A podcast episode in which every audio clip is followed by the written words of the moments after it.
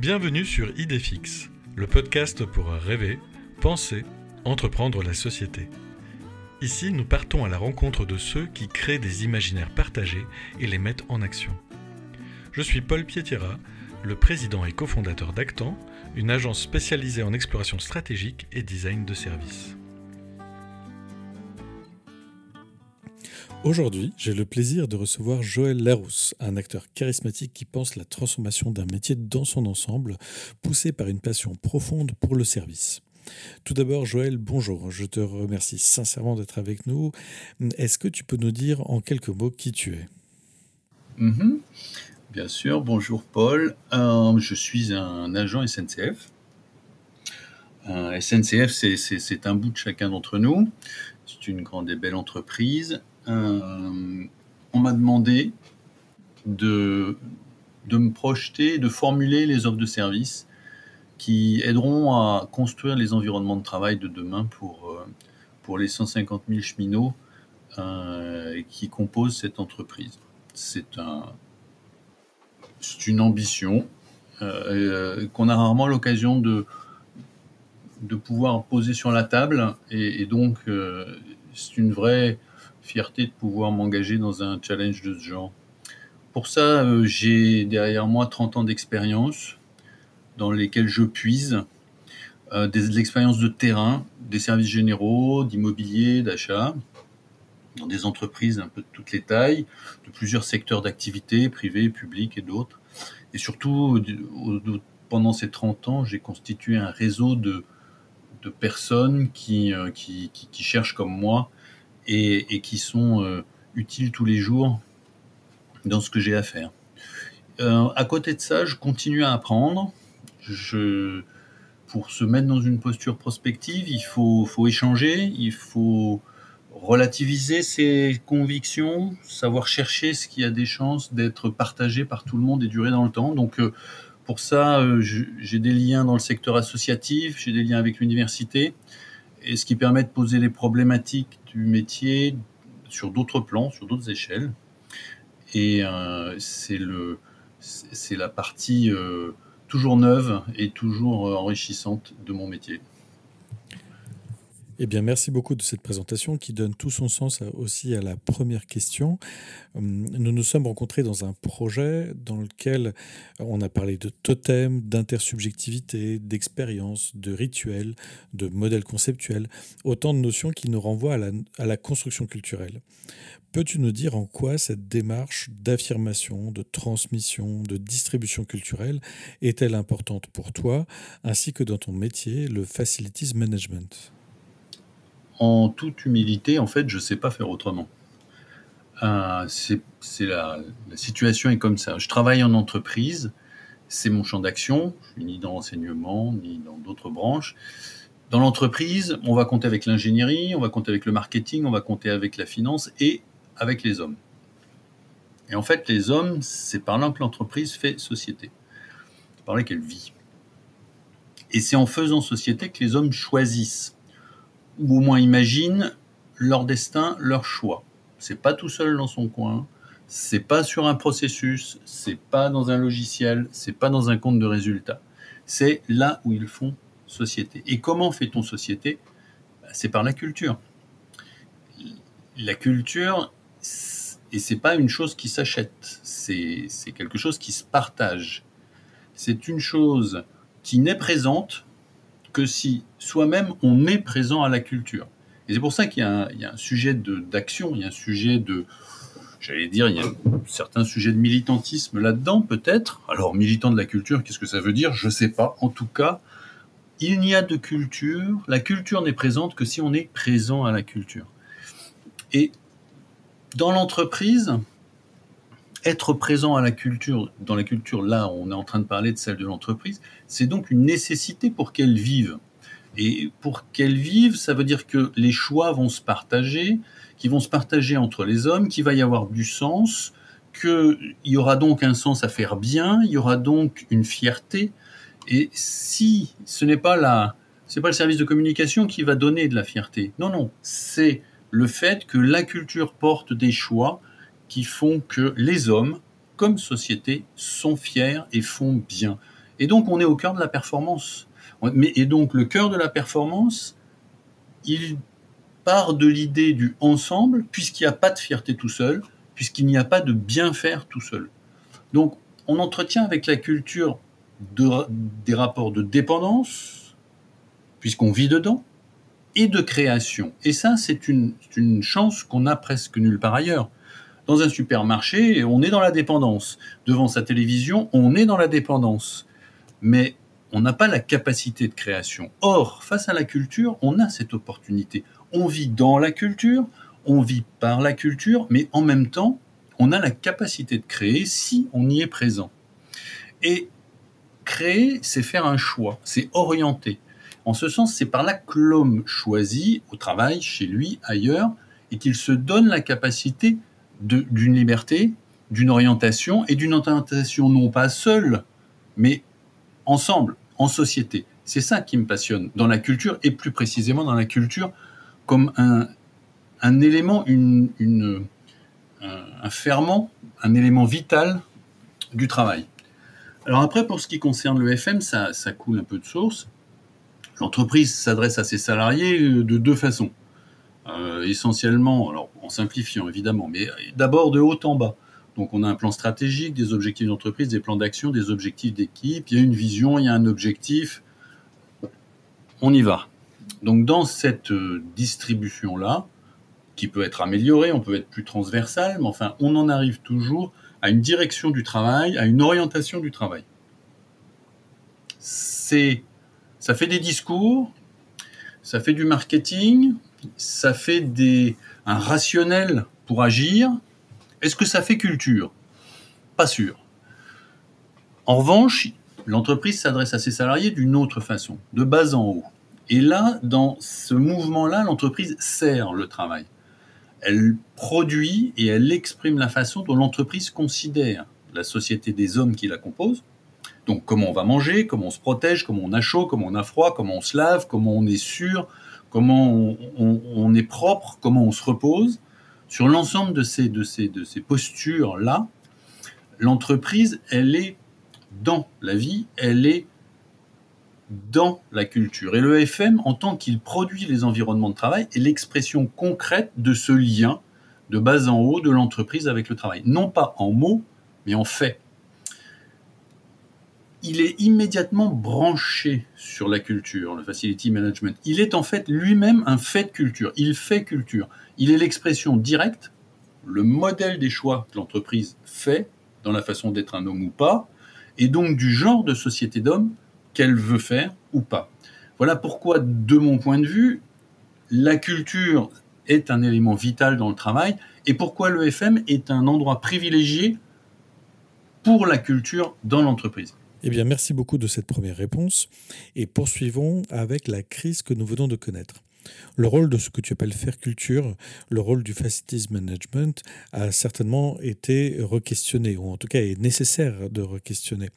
Est-ce que tu y vois des opportunités? Qu'est-ce que tu as pu identifier jusque-là?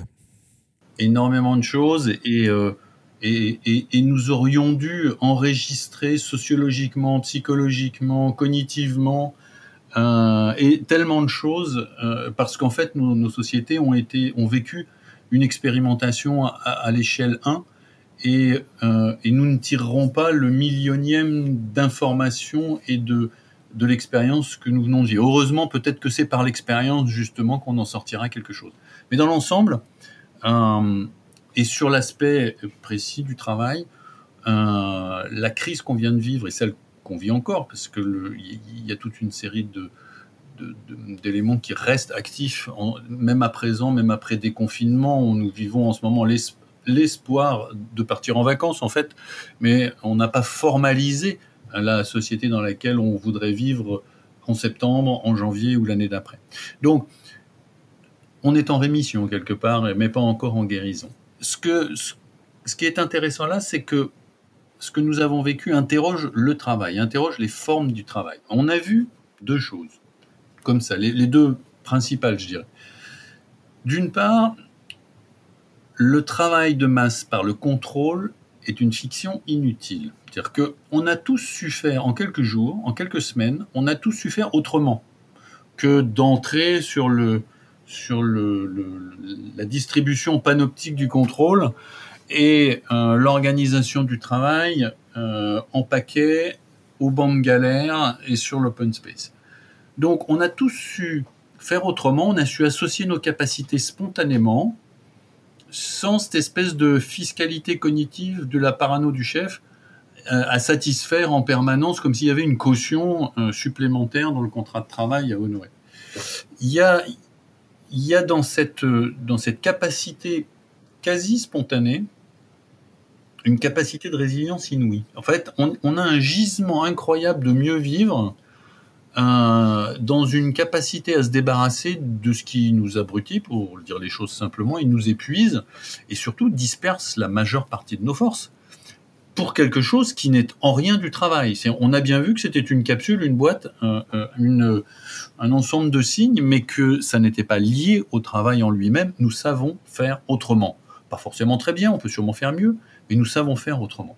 Comment est-ce qu'on saura tenir compte de cette, de cette possibilité? On verra. Mais on a montré qu'on était prêt à autre chose.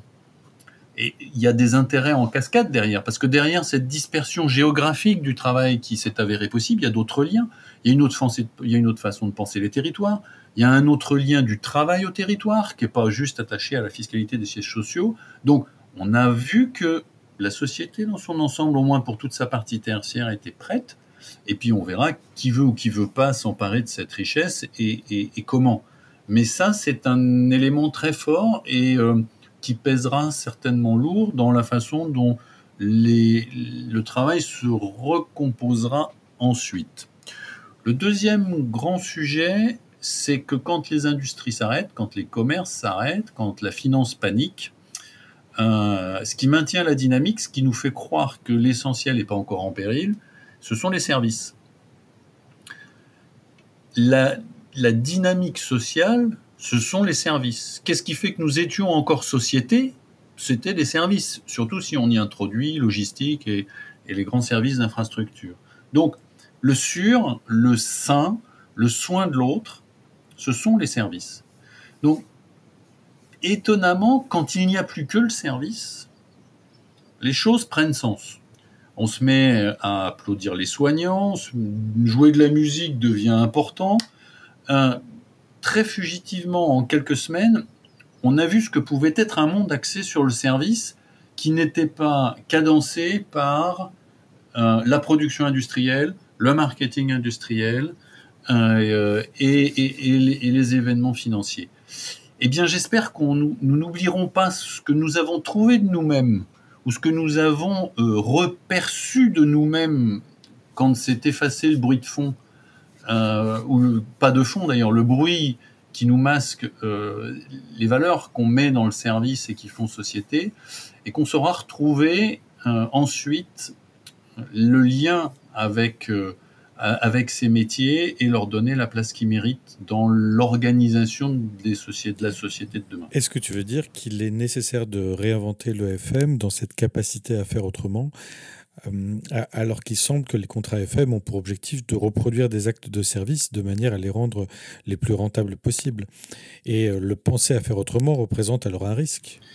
Ah, la question du FM et du risque, c'est la question du, du FM se pensant comme euh, euh, acteur économique au sein d'une société ou comme, euh, producteur d'un actif à, la, dimension de ce que peut être une société ou une économie, ou bien est-ce que c'est un, moindre risque, moindre gain et quelque part une distribution homogène de peu de choses à beaucoup de gens euh, sans forcément venir y mettre les clés d'une ambition euh, ou d'assumer un rôle C'est une vraie question.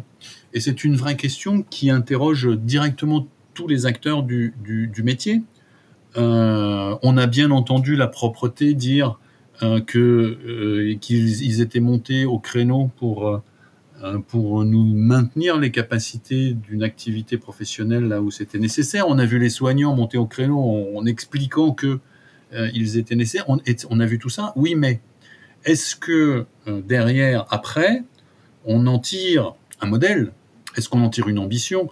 Est-ce qu'on inscrit que des parcours de formation à la hauteur de ce qui doit être attendu? Ces parcours de formation portant des compétences, ces compétences étant en capacité d'exprimer un service qui porte une valeur, cette valeur s'exprimant au sein de l'entreprise qui les utilise. Mais pour ça, il faudrait laisser une indépendance euh, aux œuvrants parce qu'ils sont qualifiés. Et pour qu'ils aient été qualifiés, que l'ensemble des métiers de service dans le FM prennent conscience du fait qu'il y a une structuration pour avoir une ambition et que cette ambition ne s'arrête pas juste entreprise par entreprise euh, une, au, au, modèle économique du compte de résultat, mais qui a une ambition plus large pour une société dans son ensemble et une ambition sur laquelle pourrait reposer, y compris un rapport au territoire différent, une distribution différente.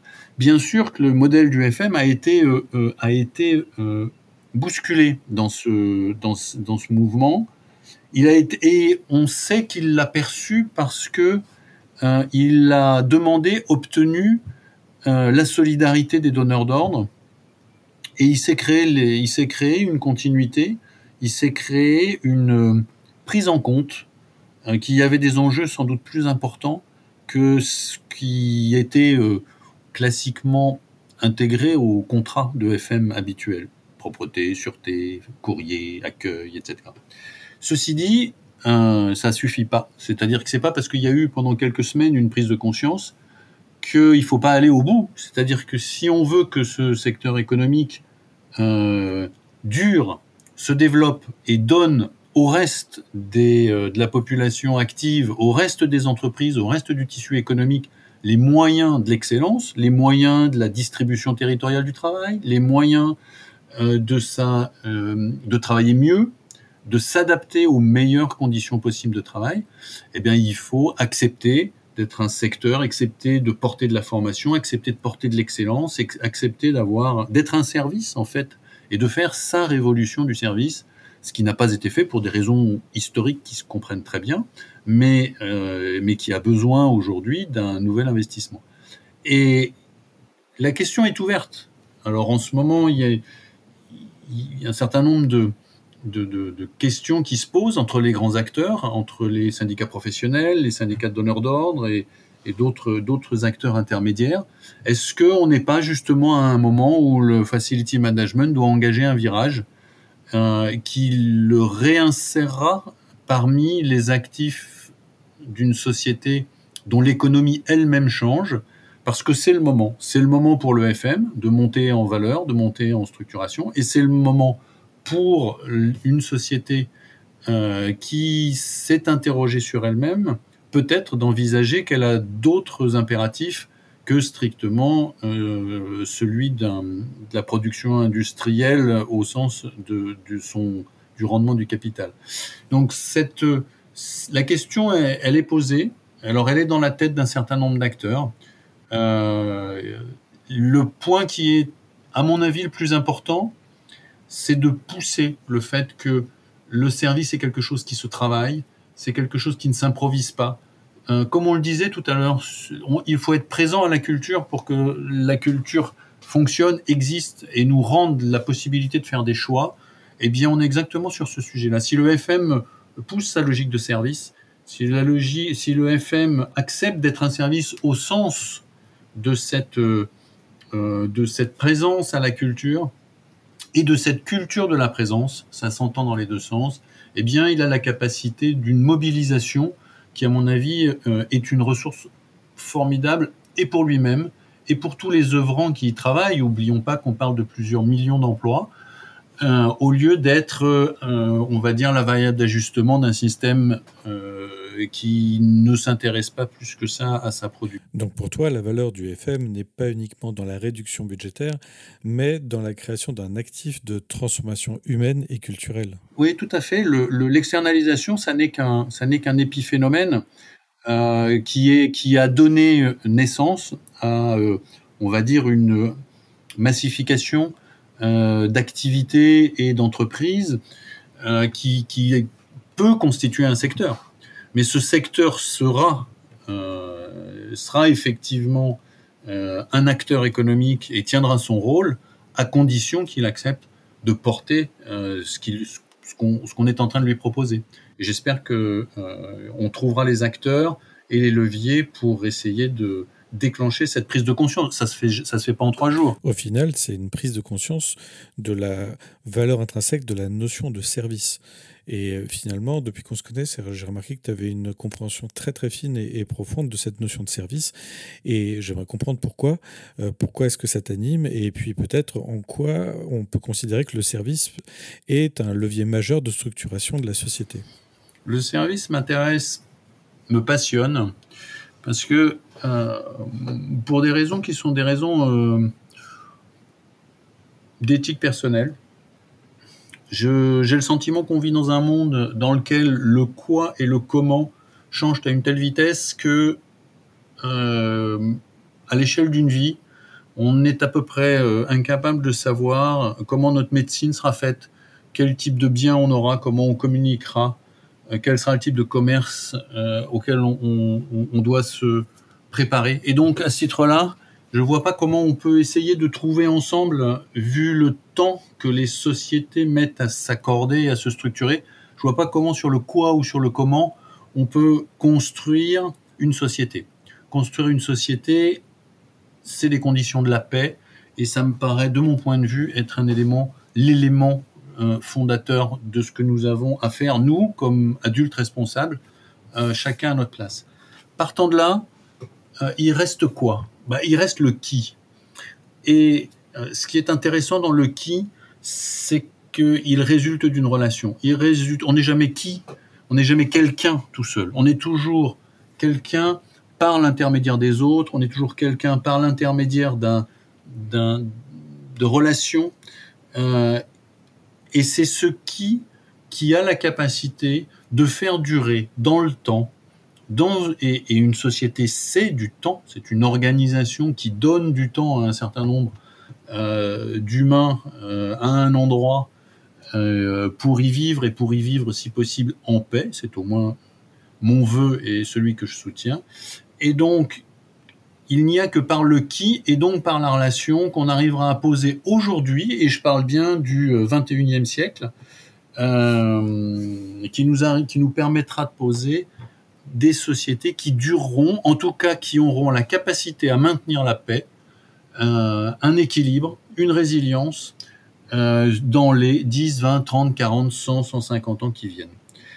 On a vécu d'autres époques, la nôtre et celle du service de mon point de vue, parce que c'est la seule qui est basée sur la relation et non pas la relation des objets ou la relation de l'ingénierie ou la relation des données ou la relation euh, ou la guerre tout simplement, mais par la capacité qu'ont les humains à interagir entre eux de façon durable. Et pour être qui on est qui dans une culture, et là le service, on en a parlé préalablement, est ce qui fait culture, et ce qui crée la culture dans ce, dans ce qui fait euh, la moitié du temps ou plus de la plupart des, euh, des humains, qui est le travail, et le raisonnement que j'ai tenu par le travail, il vaut aussi à la maille d'une société tout entière et sur l'ensemble de ses services d'infrastructure, bien sûr. Donc, le monde d'aujourd'hui, c'est le monde du qui, et les services, c'est ce qui permet au qui de se construire, euh, d'où, de mon point de vue, l'idée que les services sont ce qui doit être privilégié comme axe de prise en compte d'une économie, d'une activité euh, dans la société de demain. Et c'est pour ça que j'insiste sur le fait que le service n'est pas euh, la cinquième roue du carrosse, le service n'est pas euh, un hologramme économique nourri par l'industrie et le commerce. Non, le service, c'est une formulation de l'activité euh, qui propose à nos sociétés un avenir, ce que les autres ne savent plus proposer euh, du fait de la rapidité d'évolution euh, qui est celle du monde d'aujourd'hui. J'aime beaucoup ta façon d'exprimer la valeur des services, car ta façon de penser nous oblige à voir le service non pas comme quelque chose que l'on consomme, euh, mais comme un acte proactif, quasiment un engagement. Euh, complètement. C'est ça, c'est sa particularité. Le service ne se stocke pas. Le service euh, n'est pas prévisible. Le service n'a pas de valeur dans le fait qu'il est, qu'il est répétitif. L'intérêt du service, c'est qu'il se crée au moment de l'interaction entre ces acteurs, qu'il fait la synthèse d'une situation, qu'il produit le meilleur résultat attendu entre les parties au moment attendu. Et donc, en fait, à chaque fois, c'est une création. Et à chaque fois, c'est le produit d'une culture, c'est le produit d'un apprentissage, c'est le produit d'une fierté, c'est le produit d'un potentiellement d'un meilleur possible. Et, euh, donc, en fait, on peut dire qu'à chaque acte de service, euh, pour autant qu'on lui ait donné, euh, qu'on ait donné à la personne qui le produit la capacité de l'assumer complètement. Et ça, c'est vraiment un élément clé dans le, positionnement euh, de, ce qu'on veut faire avec le service. C'est de faire confiance à la personne qui le produit et d'estimer qu'elle est euh, en pleine capacité de porter le service, de le produire. Et eh bien, à ce moment-là, on, a une création en fait à chaque fois, et, c'est un acte de vie un acte de vie sociale, un acte de vie euh, intellectuelle, un acte de vie productif, euh, et surtout un acte de pérennité et, d'invention et d'adaptabilité. Donc, on a là les conditions qui sont, euh, nécessaires, totalement nécessaires à la capacité de continuer à faire société dans un monde les, dont les, les fondamentaux scientifiques, euh, économiques, écologiques évoluent à une telle vitesse qu'en fait on n'arrive même pas à imaginer euh, ce que ce que ce sera demain. Enfin, qui euh, qui parmi nous aujourd'hui a même intégré les, ce que ce que veut dire la mécanique quantique? Pourtant, c'est un vieux machin, mais on ne l'a pas imaginé. Qui est capable de de projeter ce que veut dire les découvertes sur l'ADN et sur l'épigénétique, etc. On n'en sait rien. Euh, pourtant, nos enfants vivront avec tout ça et seront, euh, et seront amenés à devoir assumer, créer, non pas assumer, mais assumer ces évolutions-là. Comment? Eh bien, en ayant une culture. Et cette culture, elle naîtra de quoi? Elle naîtra du tissu de service. Euh, alors, service au sens le plus large, au, plus, au sens le plus générique, mais parce que dans le service, chacun d'entre nous a la capacité de se positionner et de créer, de créer société, j'allais dire de faire société à chaque, à chaque acte. Et ça, je ne vois pas d'autres, activités euh, qui nous donnent la, la capacité de structurer des savoirs, de structurer des ambiances, de structurer des, des, des entreprises pour traverser euh, les mondes qui nous attendent euh, en restant acteur de nos choix. Et c'est pour ça que je suis, euh, je suis absolument convaincu que c'est euh, l'une des dernières voies qui nous reste pour rester en capacité de choisir les destins qui nous attendent. Alors du coup, cette capacité à rester maître de nos choix, je trouve que c'est vraiment un bon slogan. Et quel conseil est-ce que tu donnerais à ces acteurs pour justement, dans leur prochaine situation de service, rester maître de leurs choix? Hmm. C'est une, c'est une. Quand on voit le champ de contraintes qui aujourd'hui est porté sur les acteurs, euh, c'est, euh, ça, ça, paraît presque une gageure. Euh, ça paraît presque une gageure. J'allais dire, c'est par la remise à plat du geste métier, c'est par la remise à plat de la raison d'être du service, c'est par la reformulation dans le détail, pratique, concret, euh, de ce que l'acte de service doit être, euh, qu'on trouve toujours euh, une voie, une possibilité, une expression. Alors évidemment, il y a des approches sociales, collectives, plus directes, organisées, qui permettent de desserrer certaines contraintes, et il faut surtout pas y renoncer. Mais à la, à la maille de l'individu, c'est-à-dire à la maille de celui qui est dans le champ de contraintes et qui doit produire, euh, c'est en, en, revenant en considération de ce qui se passe entre lui et son interlocuteur, de ce qui est à produire. Et pour ça, il y a tout un travail de formulation. Et il est absolument indispensable de l'enseigner. On ne l'enseigne pas assez. On enseigne les contraintes, mais on n'enseigne pas où est le principe actif, si j'ose dire, de ce que le service délivre. Euh, mais c'est en reprenant les fondamentaux de ce que le service apporte à l'interlocuteur, à la personne sur laquelle il s'exerce, à celui avec lequel on, le, produit, qu'on, y arrive. Ce que je veux dire par là, c'est qu'on les fondamentaux sont toujours les mêmes. En fait, on modifie l'état du bénéficiaire du service. Je suis malade, je ressors guéri. Je suis fatigué, je ressors euh, reposé. J'ai faim, je ressors nourri. Euh, chaque, à chaque fois que le service opère, il transforme le bénéficiaire et il le transforme toujours.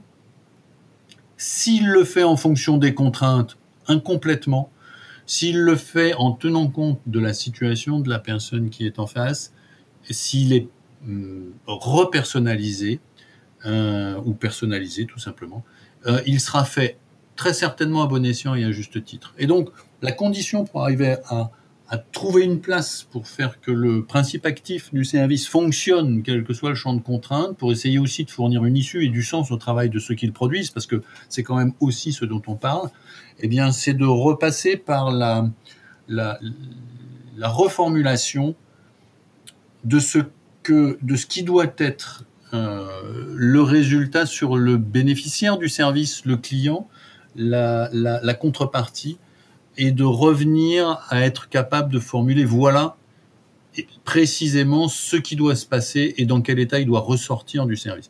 C'est ça paraît euh, ça paraît aller de soi et pourtant la plupart des acteurs n'ont ni le temps ni la possibilité ni euh, l'occasion, et on ne leur enseigne même pas à faire ce travail fondamental. On leur enseigne que, on leur dit pas ce qu'il doit se passer sur leur interlocuteur, on leur dit les mots qu'ils ne doivent pas dire. On ne leur dit pas comment, euh, on ne leur dit pas comment leur émotion a, une chance de resituer leur interlocuteur dans, un, dans un champ relationnel euh, efficace. Non, on leur dit comment ils ne doivent pas s'habiller, comment ils ne doivent pas se tenir, comment ils doivent euh, euh, se conformer à un timing, une orientation, etc., etc. Et donc, en fait, on explique aux gens comment tout ce qui n'est pas le service. On ne leur dit jamais quels sont les fondamentaux. Et il faut revenir à une pratique, à un enseignement, à un repositionnement de ce qu'est le service, qui soit dans la positivité. À partir de là, chacun a, dans chaque situation, une capacité à trouver le, juste chemin. Eh bien, merci beaucoup, Joël. Ce que j'ai entendu me donne beaucoup d'énergie et d'optimisme et me fait dire que tu as un métier vraiment extraordinaire qui permet de faire société, de garantir la paix, de transformer l'autre. Et je pense que tout le monde, en t'écoutant, a envie de travailler dans ton domaine maintenant et d'être un acteur du service. Encore un grand merci. Merci, Paul. Au revoir. Merci d'avoir suivi cet épisode d'Idéfix. Vous pouvez retrouver les autres invités du podcast sur le site www.actan.fr et sur les plateformes Spotify, Apple Podcast et SoundCloud. N'hésitez pas à laisser des commentaires et d'entrer en contact avec nous. À bientôt!